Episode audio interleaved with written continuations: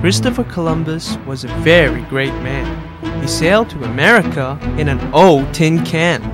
The can was greasy, and it wasn't very easy, and the waves grew higher and higher and higher.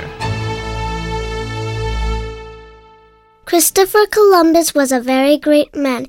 He sailed to America in an old tin can. The can was greasy and it wasn't very easy, and the waves grew higher and higher and higher. Christopher Columbus was a very great man.